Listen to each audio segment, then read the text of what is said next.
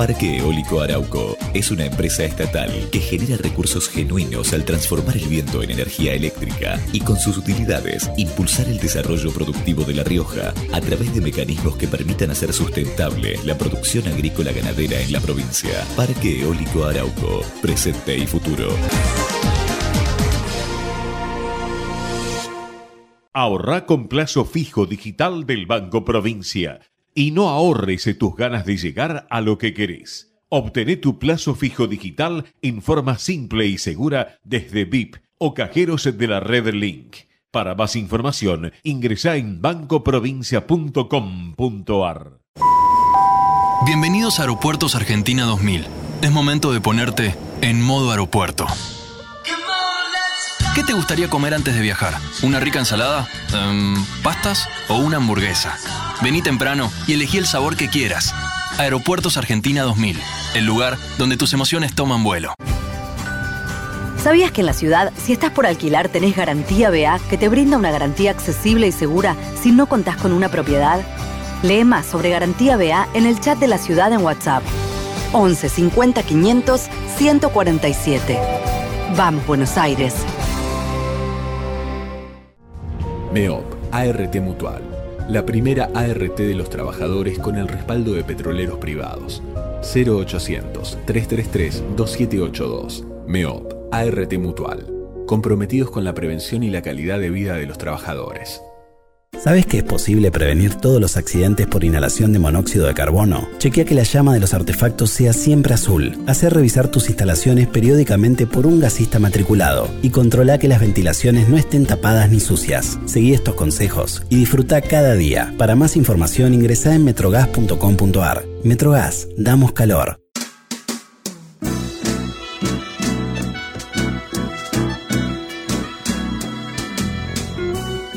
Entrevistas con los protagonistas de la política, la cultura, el espectáculo, la música y el deporte. Un diálogo abierto para pensar desde una óptica diferente. Voces y memoria, los martes de 20 a 21 con la conducción de Hernán Dobri. A noite fecunda os gritos do seu sangue a beira do grito Buenas noches, bienvenidos a una nueva emisión de Voces y Memorias. Hoy nos acompaña un locutor, conductor de radio y televisión. Estudió en el ISER, donde se recibió en el año 1968. Empezó a trabajar en Radio Belgrano y al año siguiente condujo su primer programa de televisión, La Campana de Cristal. Trabajó en Radio Mitre, Continental, Del Plata, Rivadavia, El Mundo, entre otras, y en los cinco canales de televisión. En 1986 actuó en la película eh, La película del Rey, dirigida por Carlos Sorín, y también lo hizo en el recordadísimo programa Mesa de Noticias. En cinco ocasiones fue maestro de ceremonia en la gala de los premios Martín Fierro. Vamos a decir algunos de sus programas que condujo. Empezó en realidades deportivas, La Gallina Verde, Alta Tensión, Revista 5, Siempre Rivadavia, Bravos Rivadavia, Bienaventurados, Bravo 1030 y actualmente en Bravo.continental.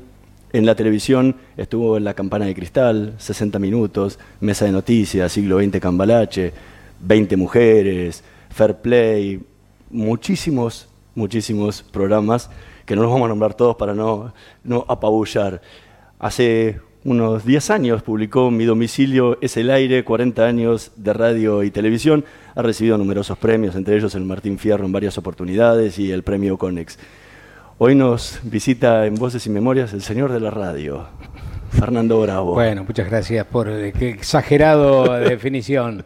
Muchas gracias. No, es la realidad. Llevas más de 50 años como locutor de radio ininterrumpidos casi. Sí, tengo más años de locutor que de no locutor, digamos, ¿no?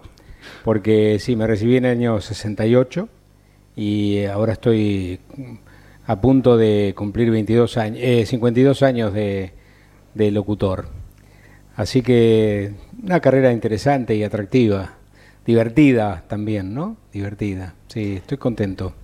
Estoy en un momento de repaso, un momento de, de resumen y me, me pone feliz lo que he hecho.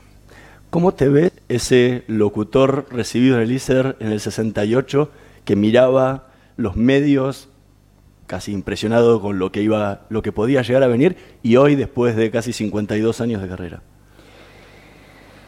Y me veo con que la profesión me llevó un poco de la mano ¿no? en la vida.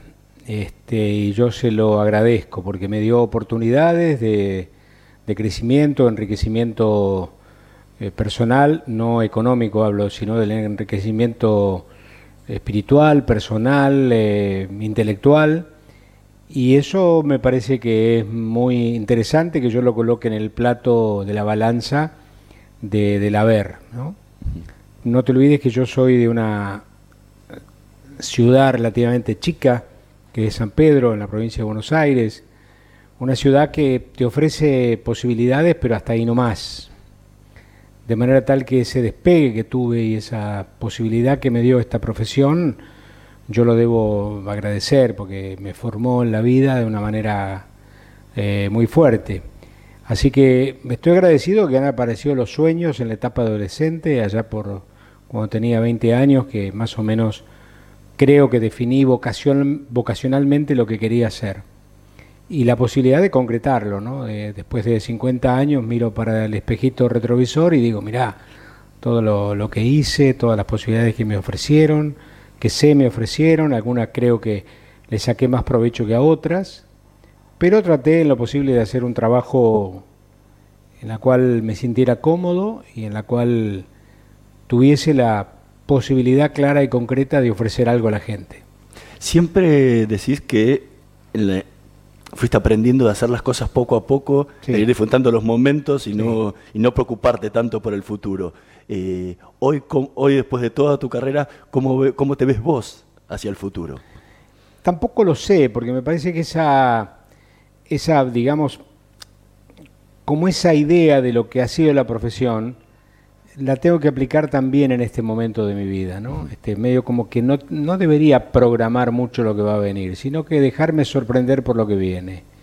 Es un poco, hay una, una metáfora que ahora yo uso bastante, hay un cuento de María Esther de Miguel que cuenta que una mujer eh, se sienta en el tren como si fuera el tren de la vida, y una cosa es sentarse de frente al paisaje, mirando lo que viene y dejándose sorprender por lo que viene, y otra cosa es sentarse de espaldas y dejar que la vida va, un poco ver pasar lo que va pasando, ¿no? Y yo hoy por hoy me quiero sentar frente al paisaje también, mirar el tren, sentarme en el asiento que mira para adelante, ¿no? Porque quiero también ver un poco lo que viene, cómo, cómo, cómo resuelvo esa situación de sorpresa que siempre te propone la vida. Yo con la profesión hice eso, no me programé grandes objetivos, ni me fijé horizontes demasiado lejanos sino que traté de resolver, digamos, cómo se iba planteando la, situación y demás. Aunque algunos programas supe que no eran... Necesitaba construir con un tiempo más prolongado, yo igualmente me dejé sorprender. Y hoy por hoy, qué sé yo, no es que yo esté diciendo, bueno, en los próximos cinco años o los próximos dos años yo sé que me retiro o hago este ciclo último de Radio Continental y termino mi carrera. No lo sé, a lo mejor sucede, pero quisiera más sorprenderme que programarme. ¿Te verías? ¿Podrías vivir sin la radio? Digo, hablabas de retiro. Sí. No, no lo sé. No sé. Hoy digo que no, que, me entusiasma mucho eh, la continuidad, la, la, rutina, el trabajo, me entusiasma. Uno tiene un trabajo muy vivo, te, te ayorna permanentemente, no te deja estar. Todo eso es, son atributos de este propio eh, laburo, ¿no? Pero, qué sé yo, este, es probable que en algún momento me lo tenga que plantear seriamente por razones de salud o, por razones de, de, decisión propia, decir, bueno, ya está, hasta acá llegamos, ¿no? Es suficiente. Sí, sí, ha habido casos. Él hace poco decidió no hacer más televisión, terminó su programa y lo, yo, por ejemplo, lo dejó. Yo, por ejemplo, televisión decidí hacerlo ya, no hacerlo ya hace bastante tiempo, ¿no? Que me fui un poco apartando, tuve algunas ofertas, pero no me, no me generaron ninguna atracción particular. Pero sí el refugio de la radio, que, del cual obviamente soy este, un habitante desde inicial de mi carrera, ¿no? Porque yo La televisión vino como un bonus track, pero en realidad mi fantasía inicial era ser locutor de radio. Y muchas veces hablas de, obviamente, de, San Pedro como tu lugar eh, de, refugio, de tranquilidad. ¿Te ves retirado en San Pedro o acá en Buenos Aires? No, eso no, no sé si me puedo imaginar un retiro estable en algún lugar, ¿no? Eh, lo que pasa es que sí es probable que a lo mejor tenga la base de operaciones ahí. Pero me gusta mucho viajar y me gusta mucho alternar eh, este, con otros paisajes. Creo que también la vida de Buenos Aires es muy atractiva desde el punto de vista cultural, desde un montón de, lugares, y eso también te genera, digamos, la posibilidad de seguir con un pie en esta ciudad, ¿no? ¿Te costó adaptarte a Buenos Aires? No, no me costó, pero por una... la, primera vez, la que viniste a trabajar en el taller mecánico... Sí, y vivía acá cerquita.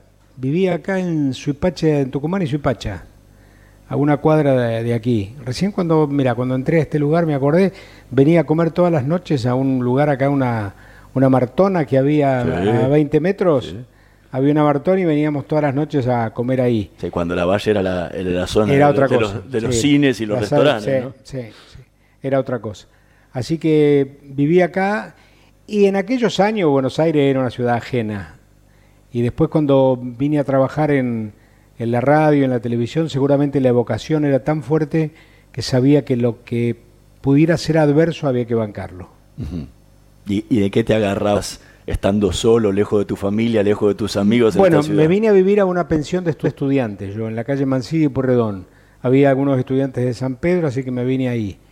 Y a los pocos meses, tres, cuatro meses, ya me alquilé un departamento para irme a vivir porque las cosas empezaron a sonreír.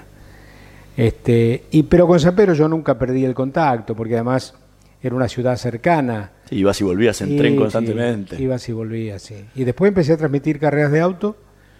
En el año 67 y 68 transmití carreras de autos. Así que los fines de semana tenía el atractivo de irme a los distintos lugares del país donde se transmitía el turismo de carretera. En esos años el turismo de carretera era ruta abierta y era todos los domingos. Sí, con la gente al lado de la Así que eso me generó, digamos, un entretenimiento fenomenal. En, el, en, esa, en esa primera época, viniste originalmente a Buenos Aires a estudiar ciencias económicas.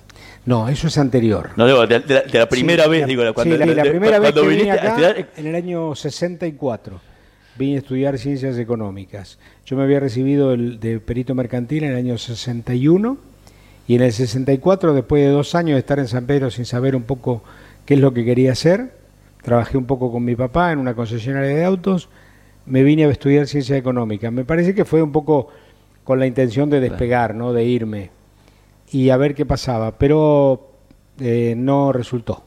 Y al año siguiente me volví a San Pedro, año 65. Y en ese momento la radio, que, eh, tu, idea de ser locutor, ¿en dónde estaba? No, ahí era la propaladora y hacer algunas cositas y demás.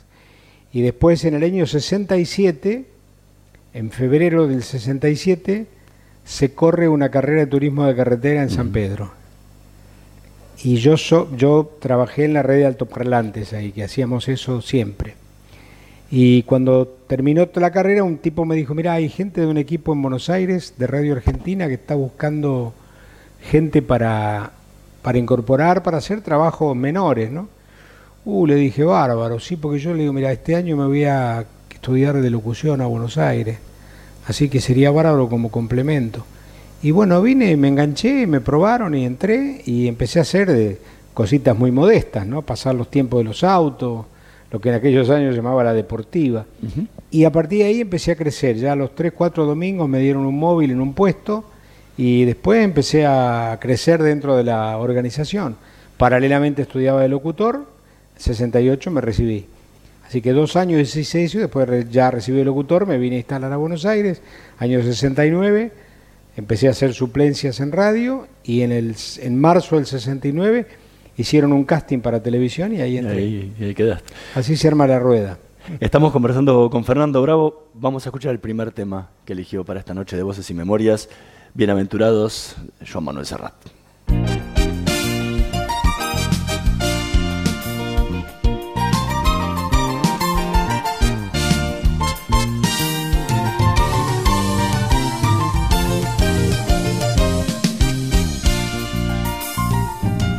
La vida te la dan pero no te la regalan.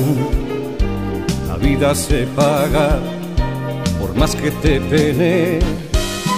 Así ha sido desde que Dios echó al hombre del Edén, por confundir lo que está bien con lo que le conviene. Si a plazos o al contado la vida pasa factura, rebaña y apura hasta las migajas, que si en cada alegría hay una amargura, todo infortunio esconde alguna ventaja. Bienaventurados los necios que se arriesgan a prestar consejos, porque serán sabios a costa de los errores ajenos. Bienaventurados los pobres porque saben con certeza que no ha de quererles nadie por su riqueza. Bienaventurados los adictos a emociones fuertes, porque corren buenos tiempos para la gente marchosa.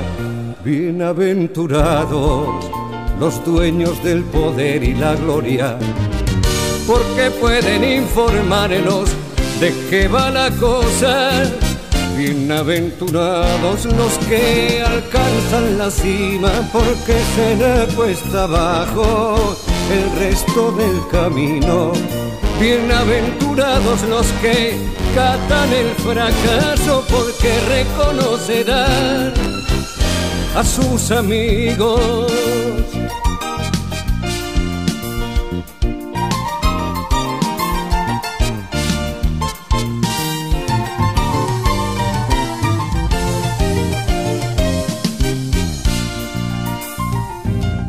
Cualquier circunstancia por lastimosa que sea, busca la manera de comer perdices. Y a pesar de lo alto que nos coloquen el listón, hay que brincar con la intención de ser felices. Bienaventurados los castos porque tienen la gracia divina y la ocasión de dejar de serlo a la vuelta de la esquina. Bienaventurados los que aman porque tienen a su alcance más de un 50% de un gran romance.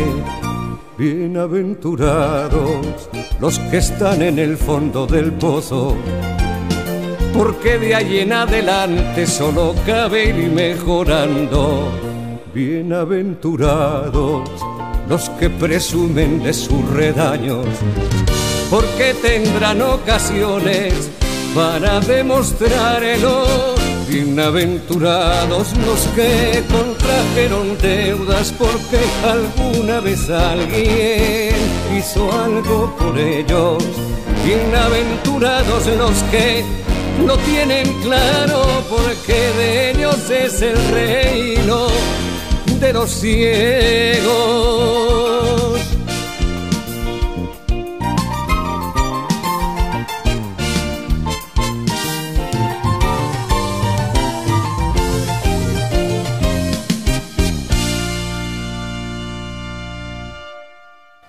Era Bienaventurados en la voz de Joan Manuel Serrat. Sí, qué buena canción es esta. ¿Por qué? La, elegí porque esta canción yo la necesité para reconstruir en un momento de desorientación de mi carrera.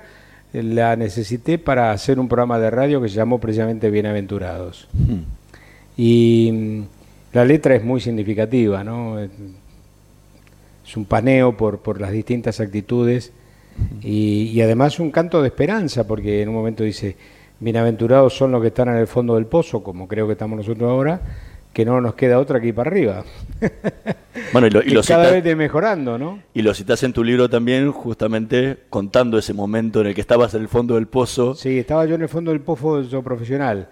Eh, me había tocado dos años de vida profesional con Romay. Y yo sentí que me dibujé mucho en mi, en mi perfil profesional. Y no por Romay, sino por el estilo de televisión que Romay hacía. Yo venía a una escuela de Canal 13 distinta. Y, ahí medio como que me desorienté un poquitito. Y yo en ese momento me reconstruí desde la radio. Hice un programa de radio en una FM, en la FM de Radio del Plata. Y ahí empecé a reconstruirme otra vez. Y ese programa se llamó Bienaventurados. O sea, siempre tuviste esos baches, te fuiste a refugiar en la radio. Te lo suelen decir los actores, que cuando a veces en televisión no agarran el paso, necesitan reconstruirse en el teatro. Para vos la radio es tu teatro. Sí, para mí la radio es, para mí la radio es el verdadero carril de mi profesión. Y a partir de allí yo puedo estar seguro de lo que hago. Pese a que quería ser locutor comercial y no conductor. No, lo que pasa que, digamos que sí. Lo que pasa es que era, en aquellos años cuando yo soñaba con ser locutor, era inherente la carrera de locutor comercial, más que de conductor de programa. Después el horizonte se fue ampliando y el abanico de posibilidades laborales fue más amplio. Y entonces, bueno, yo decidí que tenía ganas de conducir mis propios programas, de hacer mi propio camino, digamos, en la radio, de manejar equipos. Eso es lo que más me, atraía, ¿no? ¿Qué sentís cuando se prende la luz roja que dice aire? No, yo siento tranquilidad. Siento tranquilidad y siento que la pelota se pone en juego, ¿no? Y que a partir de ahí puede haber eh, infinidad de, digamos, de posibilidades de acertar o no acertar, pero básicamente que se pone en juego el movimiento de la radio, la relación de la radio con el oyente, se pone en juego en un montón de cosas, ¿no? Recién hablabas de que tu debut en televisión fue en el año 1969. Sí. Sin embargo, la realidad es que fue en el año 1961, cuando debutaste en ATC con los Montoneros. Sí. Eh, en realidad no era TC, era Canal 7, sí, Era, era Canal 7, sí. Sí, con un grupo de estudiantil que vinimos a cantar a Canal 7. A una tarde de Canal 7 vinimos aquí a cantar y ahí, ahí se produjo el debut en la televisión, exactamente. ¿Y qué, te pasó en ese año 61 cuando entraste por primera vez, venías de San Pedro a un estudio de televisión? No, no, tuve, era la fantasía de que pronto, siendo escolares, llegábamos a, a a, un estudio de televisión con un grupo de chicos, compañeros, y veníamos a cantar y me acuerdo que ese día dieron asueto en el colegio para que los chicos... Para que los pudieran ver a ustedes. Para que nos pudieran ver a nosotros. Eran años en que la televisión de pronto a 160 kilómetros tenía que acompañar del tiempo para verla, ¿no? Esas antenas largas de televisión, que la sintonía no era tan frecuente ni tan, tan grata Así que, pero bueno, la gente medio como que con lluvia y ahí nos vio. Así que fue, fue lindo, pero no, no tomamos dimensión. Yo ahora lo visualizo como una cosa novedosa que nos pasó, un poco extraordinaria, porque...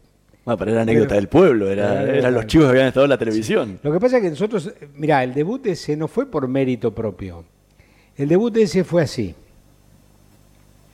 Nosotros teníamos un rector del colegio que tenía de hermano a un tipo que era un locutor muy conocido de aquellos años de Radio Belgrano, que se llamaba Basualdo Lebró.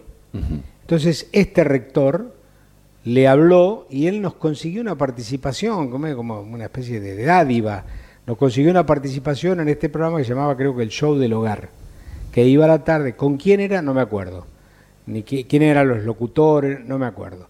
Así que vinimos con pocos años, en 17 años, en el 61 vinimos ahí a, al, Canal 7, que, que, estaba en Ayacucho y Posadas. Claro. Fíjate vos, el, primer, primer domicilio del canal, del canal 7. ¿Y que cantaban folclore? Cantaban folclore, sí, eran los años de la explosión del folclore. En el año 60 el folclore tuvo una explosión este, fenomenal. En ese momento es el tiempo de un programa famoso que se llamó Guitarreada Cruz, que lo auspiciaba precisamente esa bebida, ¿no? Y bueno, fue, fue una explosión del folclore, todo el mundo tocaba folclore, es el, el, año de esplendor de los fronterizos, los chalchaleros, qué sé yo, tantas... tantas sí, tantos grupos que salieron en esa época. Exactamente. Después, eh, muchas veces señalas que tu como, como actor fue en Mesa de Noticias. Sin embargo, hiciste antes una obra que se llamó Aprobado en Castilla. Eso es en San Pedro. En San Pedro. Teatro vocacional. Sí. Una obra de Chicho Serrador con el seudónimo de Luis Peñafiel. Y en un galpón de frutas nosotros hacíamos teatro y ahí este, hice teatro aprobado en castidad que hice el protagónico. ¿Y te gustaba actuar? Sí, yo creo que todas esas cosas que también bailé en un conjunto folclórico en San Pedro, se llamaba una peña folclórica y hacíamos espectáculos en los teatros. O sea, actuabas, cantabas y bailabas. Sí, a ver, ¿qué quiero decir con eso? Eso de manera muy amateur a mí me dio una, me, fue sacando el miedo del escenario y yo se lo agradezco toda esa etapa mía de, de, bailar folclore, de presentarme, de cantar de hacer teatro eh, o de ser el locutor del colegio, ser locutor en el Club Náutico San Pedro, donde había una entrega de premios, de mayo siempre me prendía. Todas esas cosas me fueron modelando, digamos, ¿no? Y yo se los agradezco, mucho, mucho, porque me ayudaron, me ayudaron a, sacarme el miedo, a, ir tuteándome con, con el micrófono y demás. Sí, sí, cuando tuvieras que tuviste después que pararte delante de cámara, ya, ya era, más natural ya era una cosa que de pronto uno podía llegar a imaginar que podía hacerlo de alguna manera. ¿no?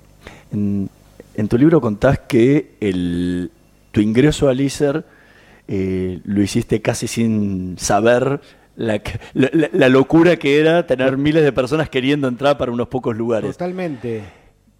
Yo me, me apunté al ISER y me dieron un turno de examen el primer día de ese año y me citaron ahí en lo que era los estudios de Radio Nacional, Ayacucho y Las Heras, y como yo me tomé un tren en San Pedro a las 4 de la mañana, llegué a las 8. Eh, así que me fui ahí tipo 9 de la mañana a Radio Nacional a preguntar a ver a qué hora empecé. Me dijeron, no, es a las 12 o, 12 o la 1, me dijeron, a las 12. Y bueno, me fui a un bar de la esquina y a las 11 de la mañana fui y me dieron el número 1. Porque, claro, fui el primero que llegó. Y cuando terminamos de dar el examen, que éramos treinta y pico, yo los conté más o menos y dije, acá entramos todos. cuando salí dije, che, entramos todos, qué bueno.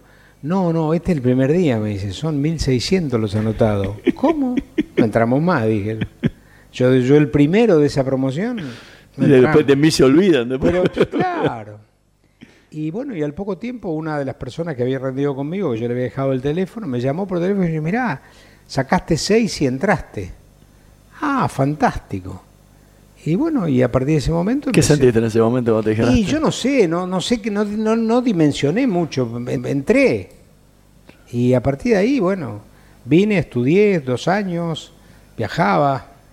¿Y no, no, me podía venir a vivir a Buenos Aires. ¿Y el día que egresaste, qué sentiste? Y el día que egresé sentí una gran satisfacción, porque sentí que había dado un primer paso. Ahí yo durante el año... Vos ya venías trabajando. Sí, pero aparte de eso, durante el año yo comprendí lo difícil que había sido entrar al ICE, porque el hecho de que había 34 vacantes y 1.600 postulantes en un año, yo me di cuenta de la dimensión de lo que significaba tener el carnet en la mano. Tal y así que yo fui compañero de Julio Lagos, de banco y de promoción y Julio me dijo, dime, yo el tercer año que pude entrar. a Julio lo habían rebotado dos años anteriores y Julio ya tenía experiencia. Julio ya eh, trabajaba en Canal 13, en el noticiero, había tenido experiencias anteriores. Y Julio fue el que me lleva a mí a dar la prueba, hacer el casting con Nelly Raymond, ¿no? Para la campana de cristal. Estamos conversando con Fernando Bravo, vamos a hacer una pequeña pausa y en un minutito más volvemos con más voces y memorias.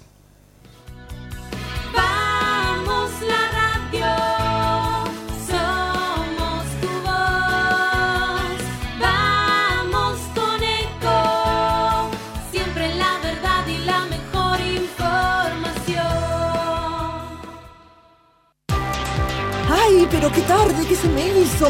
Me tengo que apurar porque si no, no llego, no llego, no llego. No. ¿Pero seguro? ¿Qué problema? Eh, bueno, vamos a encontrar una solución. Bancame ahí que en dos minutos estoy con vos. Bueno, vos ahora te tenés que ir. Sí, pero yo quiero hablar de esto ahora. Cuando llegue a casa te llamo. Tres de cada diez muertos en el tránsito son peatones. Cruzá siempre por la senda peatonal o esquina, respetando los semáforos. Allí, todos los vehículos deben darte prioridad. Luchemos por la vida. Descarga gratis de tu celular la aplicación Ecomedios. Podés escucharnos en vivo Informarte con las últimas noticias y entrevistas en audio y video. Búscala y bajate la aplicación Ecomedios. Podés vernos en vivo en ecomedios.com. Ecomedios.com. Contenidos audiovisuales.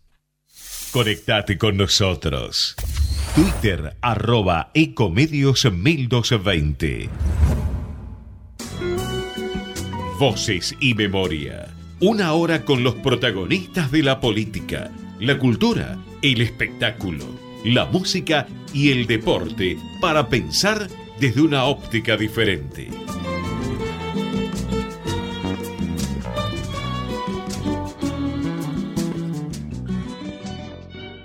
Seguimos con más voces y memorias, conversando con Fernando Bravo. Hay un, hay un punto que por ahí mucho la gente no recuerda de tu carrera. A ver. Que fuiste la voz de la A lo campaña. mejor yo tampoco. ¿Qué? no, que fuiste la voz de la campaña de Alfonsín. Sí, no, en realidad la voz no, porque no. El, el el que no- presentaba no los. grabé, claro, no grabé los cortos. No, no, yo lo acompañé a Alfonsín en tres actos fundamentales de Alfonsín. No porque haya estado yo, sino por él. Uno y, por el, y por el momento histórico. Sí, uno ¿no? en Ferro y, eh, y después el del recordado del obelisco, ¿no? ¿Qué, Que qué con- sentiste en el, en el momento de tener que pararte ahí? No, no, nada, nada. Y era, y era No, no, eso. No, no, no. Mira, mucha gente me lo pregunta, che, ¿qué es pararse frente? Porque ese día fue, había como. Ah, aparte pararse en ese momento había histórico, como ¿no? 800.000 personas en el obelisco. Eh, Que, que muy parecido a lo que le pasó a Macri en el final de campaña, ¿no? Eh, ¿Qué sentiste? No, mirá, yo ya ahí había entendido, eso es año 83. Yo ya ahí tenía de profesión, tenía 25 años. Eh, 15, eh, 15 años. 15 años de profesión. Y yo sabía que cuando uno trabaja para grandes multitudes, lo único que tiene que hacer es mirar las primeras dos filas. En las dos primeras filas vos tenés la reacción de todos los demás. Es decir, si vos te ponés a imaginar que te escuchaban siete cuadras más allá, no. Entonces yo, y yo en ese momento lo único que preocupa, me preocupaba era que eh, salir bien de esa situación, de que no cometiera errores ni nada por el estilo. Y bueno, lo tengo como un recuerdo imborrable del retorno a la democracia y básicamente de lo que fue Alfonsín para la historia argentina. ¿no? Haber estado comprometido con ese lugar, con ese momento, con esa situación del obelisco y también fue muy importante el acto de Fe- Ferro, Sí. le- donde yo también ahí tuvimos una participación mayor. Digo tuvimos porque no fui solo yo el locutor. Sí. Estaba el Negro Merellano, estaba Graciela Mancuso y estaba Daniel Ríos. Éramos cuatro locutores que nos íbamos rotando. Lo que pasa que en ese momento, porque yo era ya ponía la cara más en televisión y demás, fui un poco elegido, digamos, para, para el tramo final de la presentación de Alfonsín. ¿no? Aparte ese acto en la 9 de julio tuvo varios momentos muy fuertes, ¿no? El Jairo cantando Venceremos en, en ese También. momento. Digo, ¿Qué pasaba vos mirándolo de costado No, que cuando veías es todas esas cosas que, estaban pasa es ahí- pasando? Ahí, yo, yo hoy me emociono imaginándolo y cuando a veces escucho en algunos recortes periodísticos el preámbulo dicho por Alfonsín y en ese lugar el lagrimeo. Pero en ese momento lo profesional te absorbe, es decir, hacerlo bien, como corresponde.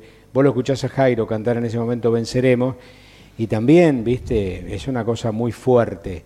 Pero en ese momento me parece que priorizaba más el compromiso profesional en hacerlo bien y quedaron un poco de costado las emociones propias que te generaba el momento. ¿no? ¿Te es una dimensión de lo que, de lo que estabas viviendo, No, del momento que estabas no, viviendo? No, no. Lo que yo sí tuve dimensión personal del compromiso que asumí en ponerle mi, mi poca posibilidad de ponerle algo por ser un locutor no tan conocido como en esos años, de ponérselo a la figura de Alfonsín. Creo que era la persona indicada para el, comien- el recomienzo de la democracia en el país. Eso sí, yo supe, supe muy, estuve muy consciente de lo, de lo que hacía, ¿no? Y no para nada me arrepiento. Eh, elegí el mejor camino. ¿Te, te impactó en algo en la carrera después el haber quedado pegado a esa campaña, Alfonsín? Eh, ¿O, o quedar emparentado, no pegado, sino emparentado con, con eso? No, no, no, no, no, no, porque yo tampoco, una vez que terminó ese momento, eh, me dediqué a mi trabajo. Eh, me ofrecieron en algún, en algún momento, me ofrecieron este, hacer algo y no, no lo quise hacer. Yo, a ver, ese año 84 eh, hice 20 mujeres, un programa de una producción independiente, que fue un programa de apertura de la democracia, la gente iba y, reporteaba las figuras este, invitadas. Hice una pequeña cosa en, en Canal 13 que se llamó Video 13 Club, una cosa a la tarde los domingos. Y en el año 84, mitad de año, empecé a hacer em, Revista 5 en, en, Radio Continental, una radio privada. Así que no trabajé para ninguna radio del Estado. Mm. Y eso a mí me dio, trabajé para una, una productora privada, la de Julio Moyano, que hacía 20 mujeres, y, y en el año 83 antes había hecho eh, Mesa de Noticias. Mesa de Noticias del año 83. ¿Qué, qué significó para vos ese Mesa de ah, Noticias?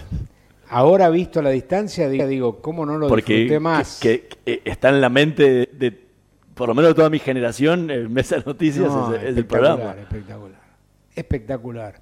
Un recuerdo, pero notable de lo que nos divertimos ese año, con Gianni Luna Day, con, con Gino Reni, con quien tengo una amistad también histórica, con Paquito Fernández de Rosa, bueno, con, con, el gordo Mesa, querido gordo, que era... Sí, estaban los, hermanos, porque también estaba... Era, un fenómeno. Eh, Edgardo entró el año siguiente. Ah, ok. Sí, en el primer año... estaba Cris Morena también, que hacía de la, recepcionista. Marianela era la recepcionista, una chica que cantaba. Bueno, estaba Ana Ferreira también, pasó un montón. sí. No, fue Marquitos, un pibe que también eh, estaba ahí. Bueno, este, Leticia, que era la, la supuesta no, mujer del gordo Mesa y Beatriz Bonet, que, eh. bochar. sí, un, año inolvidable. aparte tenía una particularidad que los libretos se hacían sobre la marcha, se grababa día a día. Grabamos, es más, casi en vivo. En los primeros, en los primeros programas que fueron, digamos, la primer, creo que fue el primer mes, mes y medio, el último bloque nosotros lo grabábamos con la razón en la mano con la razón de esa tarde. Sí. para mostrar que era, que era el día, ¿no? Mostrar que era el día, sí. Y a veces leíamos, ¿te acuerdas que la razón traían, en la parte de atrás traía los chimentitos de televisión? Y a veces leíamos algún chimentito. Del programa. no, no, de, la, de ese día, de alguna figura, qué sé yo, con la única idea de, de demostrar que estábamos también en el día, ¿no? A veces, sí, no, era, fue extraordinario. ¿Tuviste el gordo Mesa era un genio. Él y Faruk, que eran los que escribían el, el libreto, yo siempre digo, digo esto y hay, alguna gente vieja que me va a entender, lo escribían sobre el stencil directamente, cosa de que terminaban el libreto, sacaban la hoja y lo imprimían para que nosotros fuéramos a grabar. Una, televisión que, una televisión que ya no existe más tampoco, no, ¿Te ofrecieron de vuelta después hacer otros trabajos actorales? No, no. Lo único actoral que hice parecido a eso también como Fernando Bravo, porque yo una de las condiciones que le puse a Gustavo Yankelevich es no cambiar el nombre. Este, yo le hice el contra a Calabró. Sí. Eh, Calabró tuvo algunos partener, tuvo primero lo tuvo a Marquito Zucker el inicial, después tuvo Sofovich, tuvo Carrizo y estuve yo también un año en, en, el año 81 creo que fue eso. Y estuvimos juntos ahí en, en el Canal 7, en ATC. Sí, y fue también un año muy lindo, muy bueno. Calabró era un personaje entrañable y un tipo muy creativo. Y ese, ese lugar del contra fue muy, muy reconocido. Es el, Me sentí muy cómodo con él ahí. En una arte uno de los, de, los grandes personajes que creo, uno de los más recordados. Sí, exactamente. alguna vez decías que, no, que mirás la televisión de hoy y te lo digo en frase textual, me representa muy poco me siento alejado de la mayoría de las propuestas vigentes y desde luego estoy expuesto al inevitable recambio generacional que el medio propone. Sí, esto es así. ¿Con la radio te pasa lo mismo? No, porque la radio, mm, la radio tiene otros tiempos, ¿no? La radio tiene otra... Obviamente depende del programa que haga. Yo, por ejemplo, hay programas de radio, de FM, que tienen códigos que no, no, no tienen nada que ver conmigo. Pero bueno, qué sé yo, la radio que hace Wayne Weinreich, que hace por ahí Andy, que hace Del Moro, que hace esa gente no tienen que ver con códigos míos. En cambio, la radio en AM tiene códigos que tengan que ver con mi identidad profesional. Ahí yo me siento cómodo. En cambio, la televisión, la televisión hoy por hoy, por definirla en una sola palabra, es muy salvaje, desde todo punto de vista, en lo político, en el espectáculo. Hasta Mirta Legrand se ha vuelto una mujer eh, que necesita a veces generar en su programa situaciones incómodas, cuando Mirta no era eso, era toda cordialidad, era tranquilidad, era, era de alguna manera una, una... Y ahora es mucho más virulento todo, ¿no? Y lo, no lo tomo, no es una crítica a esta Mirta, doy un ejemplo. No, sí, sí, sí, de lo que totalmente. era su sí, sí, de, alguien que ha pasado por la televisión por diferentes en épocas. distintos tiempos y que hoy por hoy se ve obligada a veces a inclusive hasta un entrevistado a presionarlo para sacarle un título. Sí. Y ahí no te es cómodo. Y no, no me siento cómodo, no, no, no, no. Sería imposible hacer un siglo XX cambalache hoy. No, pero siglo XX fue otra cosa. Siglo XX fue, fue un programa, ni siquiera fue de revisión histórica, fue un programa de mostrar acontecimientos de la historia con una mirada muy objetiva y una mirada muy desde afuera. Nunca tomamos partido con TT para. No, no, no, pero no estoy- no estoy hablando no, de no, eso. digo, pero para levantar el dedito de esto estuvo Sí. bien o esto estuvo mal. no, te, te hablaba, digo, por los tiempos y por la, por la forma de la televisión de hoy, si, si fuera posible hacerlo no, hoy. siglo XX hoy por hoy me parece que bien se podría hacer con una tranquilidad enorme y además no te olvides que con nosotros hicimos siglo XX Cambalache promediando la década del 90, en realidad 91, 92 empezamos con siglo XX 92, 93, por ahí tengo el medio borroso los años, pero por ahí este trabajamos muy a pulmón, conseguir archivos y demás. Y hoy por hoy vos ves la televisión, a veces algunas Sí, sí. biopic que tienen un trabajo documental fenomenal, ¿no? Sí, sí, hoy, hoy existe YouTube que te salva de muchísimas cosas que en esa época. Bueno, hoy para hacer un programa, un programa de las características del siglo XX sería extraordinario. Bueno, hace poquito estuvo Pancho Ibáñez acá y contaba lo que era hacer el deporte y el hombre y la conseguir los tapes afuera y era, era una, un trabajo de producción terrible que hoy lo, lo resolvería mucho más simple. To- Totalmente, totalmente. ¿Y te adaptás a la radio nueva, esta de que tiene cámaras? Porque No. una de las cosas que, re- que resaltás siempre No, es que la radio lo importante es esa invisibilidad. Yo acá hoy he venido a hacer un programa de televisión, más que un programa de radio. No, no me gusta la cámara en la radio. No, ¿Y cómo haces en la, y cómo en Continental? no tenemos cámara. Ah, ¿no? No, no tenemos cámara. Y yo, yo mm, me negaría a trabajar con una cámara de televisión en el estudio. Sí. Días pasados hice un pequeño chiste yo al aire en la radio. Simulé estar enojado y, que me iba del programa. Pero por supuesto que me levanté, lo dejé en el aire eso, pero me despedí de mi compañero porque me tenía que ir antes. Y en el aire creció la idea de que yo me había ido enojado. Y bueno, siguieron a los, al día siguiente eh, la gente en Instagram, ¿qué pasó? ¿Qué, ¿Por qué? Viste toda una situación y pelea la- es la fantasía de la radio. ¿no? Sí, esa cosa de, del no ver y aparte de crear con, con los sonidos y silencios, ¿no? Climas que, que se pierden. Exactamente. Con la cámara. Estamos conversando con Fernando Bravo, vamos a escuchar el segundo tema que eligió para esta Dale. noche de Voces y Memorias, Amándote en la voz de Jaime Ross.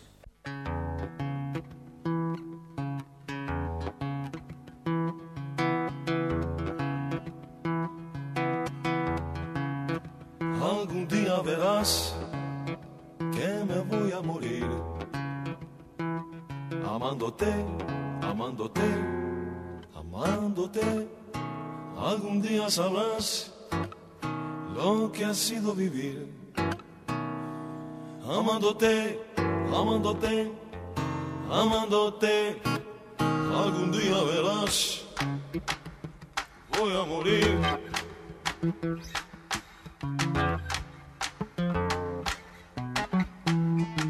Algún día sabrás lo que ha sido vivir. Amándote, amándote, amándote. Algún día verás que me voy a morir. Amándote, amándote, amándote. Algún día sabrás lo que ha sido vivir. amándote, amándote, amándote. Así que me dijo, no te enamores de nadie, no te enamores de nadie. Me dijo, no te enamores de nadie, mi vida, mi amor. Fue así que me dijo, no te enamores de nadie, no te enamores de nadie. Me dijo, no te enamores de nadie, mi vida, mi amor.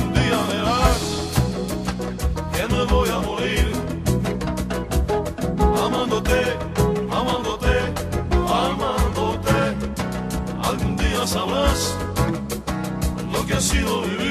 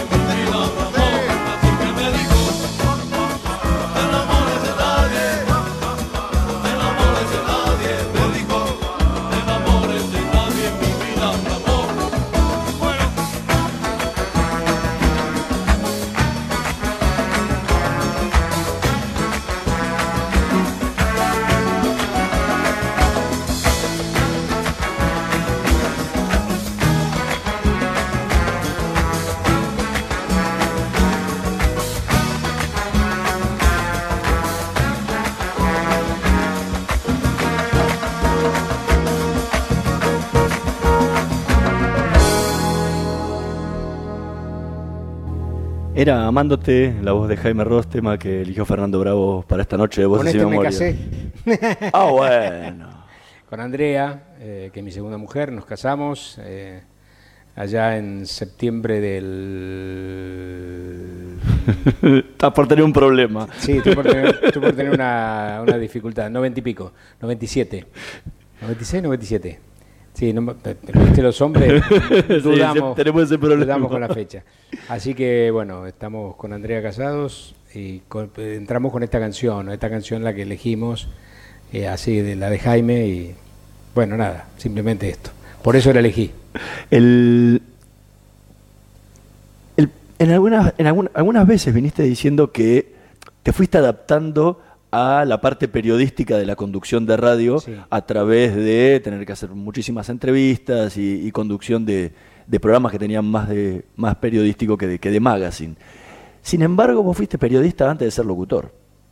No, En el año decir, 1966 fundaste un diario. Deportes 66 No, en no era San un diario, era Pedro. un periódico. un periódico, bueno, un periódico. Bueno, pero Era parte de la travesura adolescente casi, ¿no? Yo tenía ahí 22 años, buscaba mi destino y había muchas cosas para hacer, entonces paralelamente a lo mejor a, las participaciones en, en- en momentos periodísticos, deportivos, con el micrófono y demás, autos y demás, bueno, se me ocurrió hacer un periódico que duró 30 números y que lo hacíamos muy a pulmón, muy... Deporte 66, por el año, fue el año 66. Pero en algún momento fantaseaste con ser periodista?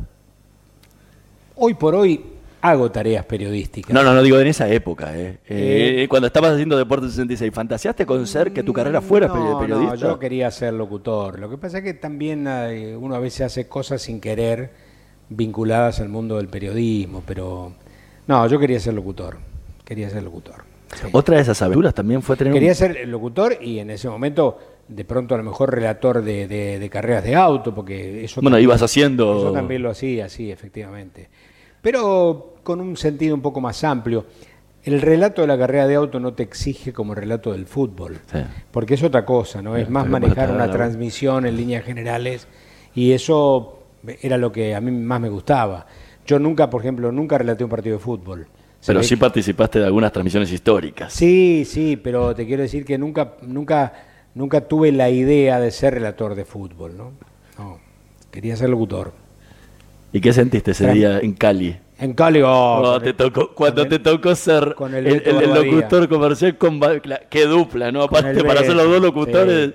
del Con programa relato y, en la, de- fi- y en la final de River la Libertadores. Sí, relato de Quique Wolf, este año 86 es eso, con Quique Wolf de relator y con el gordo Calvo, Julio César Calvo de comentarista. Ellos habían armado una pequeña posibilidad de transmitirlo por Radio Continental y entonces nos fuimos con el Beto, enganchados los dos que trabajábamos en la radio, y los fuimos enganchados para, para hacerles el locutor comercial, ¿no? ¿Cómo te contuviste cuando el, el Búfalo Funes hizo el- No, sí, fue una cosa impresionante. ¿Cómo, cómo mantuviste la profesionalidad y no, y no gritaste Y más? después, que- fíjate vos que no fuimos, no fuimos a Japón contra el Esteagua. Lo vimos juntos acá, pero por razones laborales no pudimos ir. Así que no la transmitimos esa. Hubiese sido buena. Bueno, pero Pero la vi en la casa del Beto, la- en la noche, porque River jugó ahí como a la una de la mañana, Sí. creo, una cosa por el estilo. Y nos armamos una comida, la vimos en pantalla grande, Beto tenía siempre una disposición técnica espectacular y la vimos ahí juntos a la final de la Copa, la Copa del Mundo del Esteagua. Sí. Lindo recuerdo del Beto y de ese momento de River. Y después todo lo gallego te regaló la remera, ¿no? Sí, el Tolo Gallego, no, sí, no sé si es la que usó ese día, pero me regaló una de, Bueno, de ese tiempo, de- de ese con- tiempo, con esa de ese tiempo, la camiseta número 5, el Tolo. El... Todo el tiempo hablaste de que desde chico tenías esa, esa vocación de, de locutor. ¿Qué decían tus padres? No, no, para mi viejo era medio una fantasía, no, no, no tenían demasiado, demasiado registro de lo que yo quería hacer, ¿no? Mi mamá fue profesora de piano, mi papá fue vendedor de autos.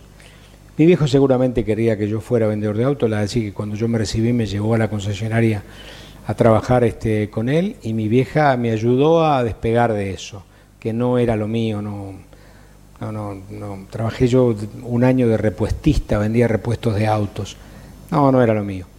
Este, pero claro, cuando yo después empecé a trabajar en la radio, este, durante la época de, lo- de mi aprendizaje de locutor, eh, mi viejo, que era fanático del automovilismo, ahí empezó a, a tener un poco más de dimensión de lo que a mí me gustaba, ¿no? El hecho de estar transmitiendo carreras de auto y demás. Este, así que bueno, ahí empezaron a, a beber un poco en, en la vocación mía, ¿no? Y ya después cuando me recibí de locutor, que estudié, me vine a vivir a Buenos Aires y empecé rápidamente a trabajar en la radio y empecé rápidamente a trabajar en la televisión, no te olvides que mi viejo en mi casa no había televisión. Yo les compré un televisor a mi viejo cuando yo debuté en televisión. Y entonces mi viejo y mi mamá me tenían cerca. y entonces ahí, bueno, comprendieron que había elegido una carrera que me hacía muy feliz. ¿Qué te quedó de cada uno de ellos a vos en tu formación? Y una enseñanza muy grande de mi viejo de principios fundamentales para ser una, la persona que soy. Y de mi vieja creo que mi mamá era pianista y había tocado en orquestas de tango. Creo que me, la cuota artística la, ven, la traigo de ese lado. ¿no? Y el amor a la música, ¿no? Y el amor a la música, sí. La hasta, música, hasta el día de hoy musicalizás todos los programas. Sí, porque la música mm, yo creo que ha sido un elemento eh, también para construir la carrera, ¿no?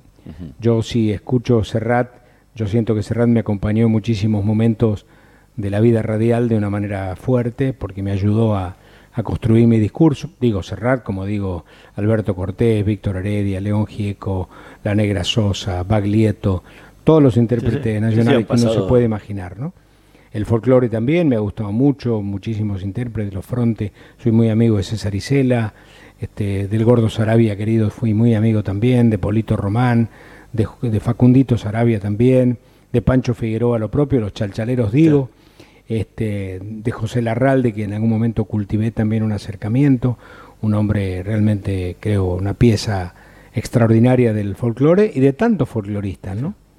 Y bueno, yo creo que la música y del tango mismo, ¿no? También del tango, pero ahora elegí un tango también que seguramente en algún momento posamos, me parece que es un tango fenomenal cantado por una intérprete notable como es la Gata Varela, ¿no? La negra, la Adriana es este, fan- fantástica. Así que la música a mí me ha acompañado, así que de alguna manera la beta artística la traigo de ese lado, ¿no? De mi mamá. Fernando Bravo, se nos acabó el programa. Qué No, bárbaro. quedó, quedó afuera, justamente había, había elegido para... Parece una carta de amor de había- Moldas la- Lasky. la- las ¿Sabés lo que 40 quedó afuera? La- la- las 40 en la boda de Adriana Varela nos quedó afuera. Bueno, eh, porque un se- día se nos- pasala se en nos mi fue el homenaje. programa. Se- será un placer. Muchísimas gracias por Muchas- habernos muchas acompañado. gracias, Hernán, muchas gracias. Nosotros nos vamos a reencontrar la próxima semana en la operación técnica Javier Martínez y Gerardo Subirana, en la producción Martín Pereira Bubet. Nos vemos eh, la próxima semana. Parque Eólico Arauco. Arauco 1 es un hito de independencia energética para La Rioja, uno de los primeros en tener la mayor capacidad instalada e interconectando al sistema nacional. Un cambio de paradigma en el desarrollo de la provincia, representando la confianza en la industria local y la convicción hacia un desarrollo sustentable. Parque Eólico Arauco, presente y futuro.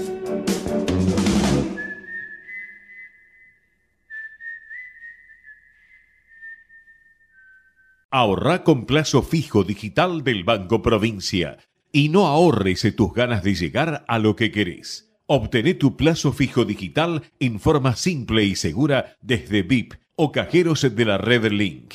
Para más información, ingresá en bancoprovincia.com.ar. Bienvenidos a Aeropuertos Argentina 2000. Es momento de ponerte en modo aeropuerto. Disfruta de la vista, descargate una serie o despedite de todos los grupos de WhatsApp. Total, el Wi-Fi es gratis e ilimitado. Aeropuertos Argentina 2000, el lugar donde tus emociones toman vuelo. ¿Sabías que en la ciudad, si estás por alquilar, tenés garantía BA que te brinda una garantía accesible y segura si no contás con una propiedad? Lee más sobre garantía BA en el chat de la ciudad en WhatsApp. 11 50 500 147. Vamos, Buenos Aires. MEOP, ART Mutual. La primera ART de los trabajadores con el respaldo de petroleros privados. 0800-333-2782. MEOP, ART Mutual. Comprometidos con la prevención y la calidad de vida de los trabajadores. ¿Sabes que es posible prevenir todos los accidentes por inhalación de monóxido de carbono? Chequea que la llama de los artefactos sea siempre azul. Hacer revisar tus instalaciones periódicamente por un gasista matriculado y controla que las ventilaciones no estén tapadas ni sucias. Seguí estos consejos y disfruta cada día. Para más información ingresa en metrogas.com.ar. Metrogas, damos calor.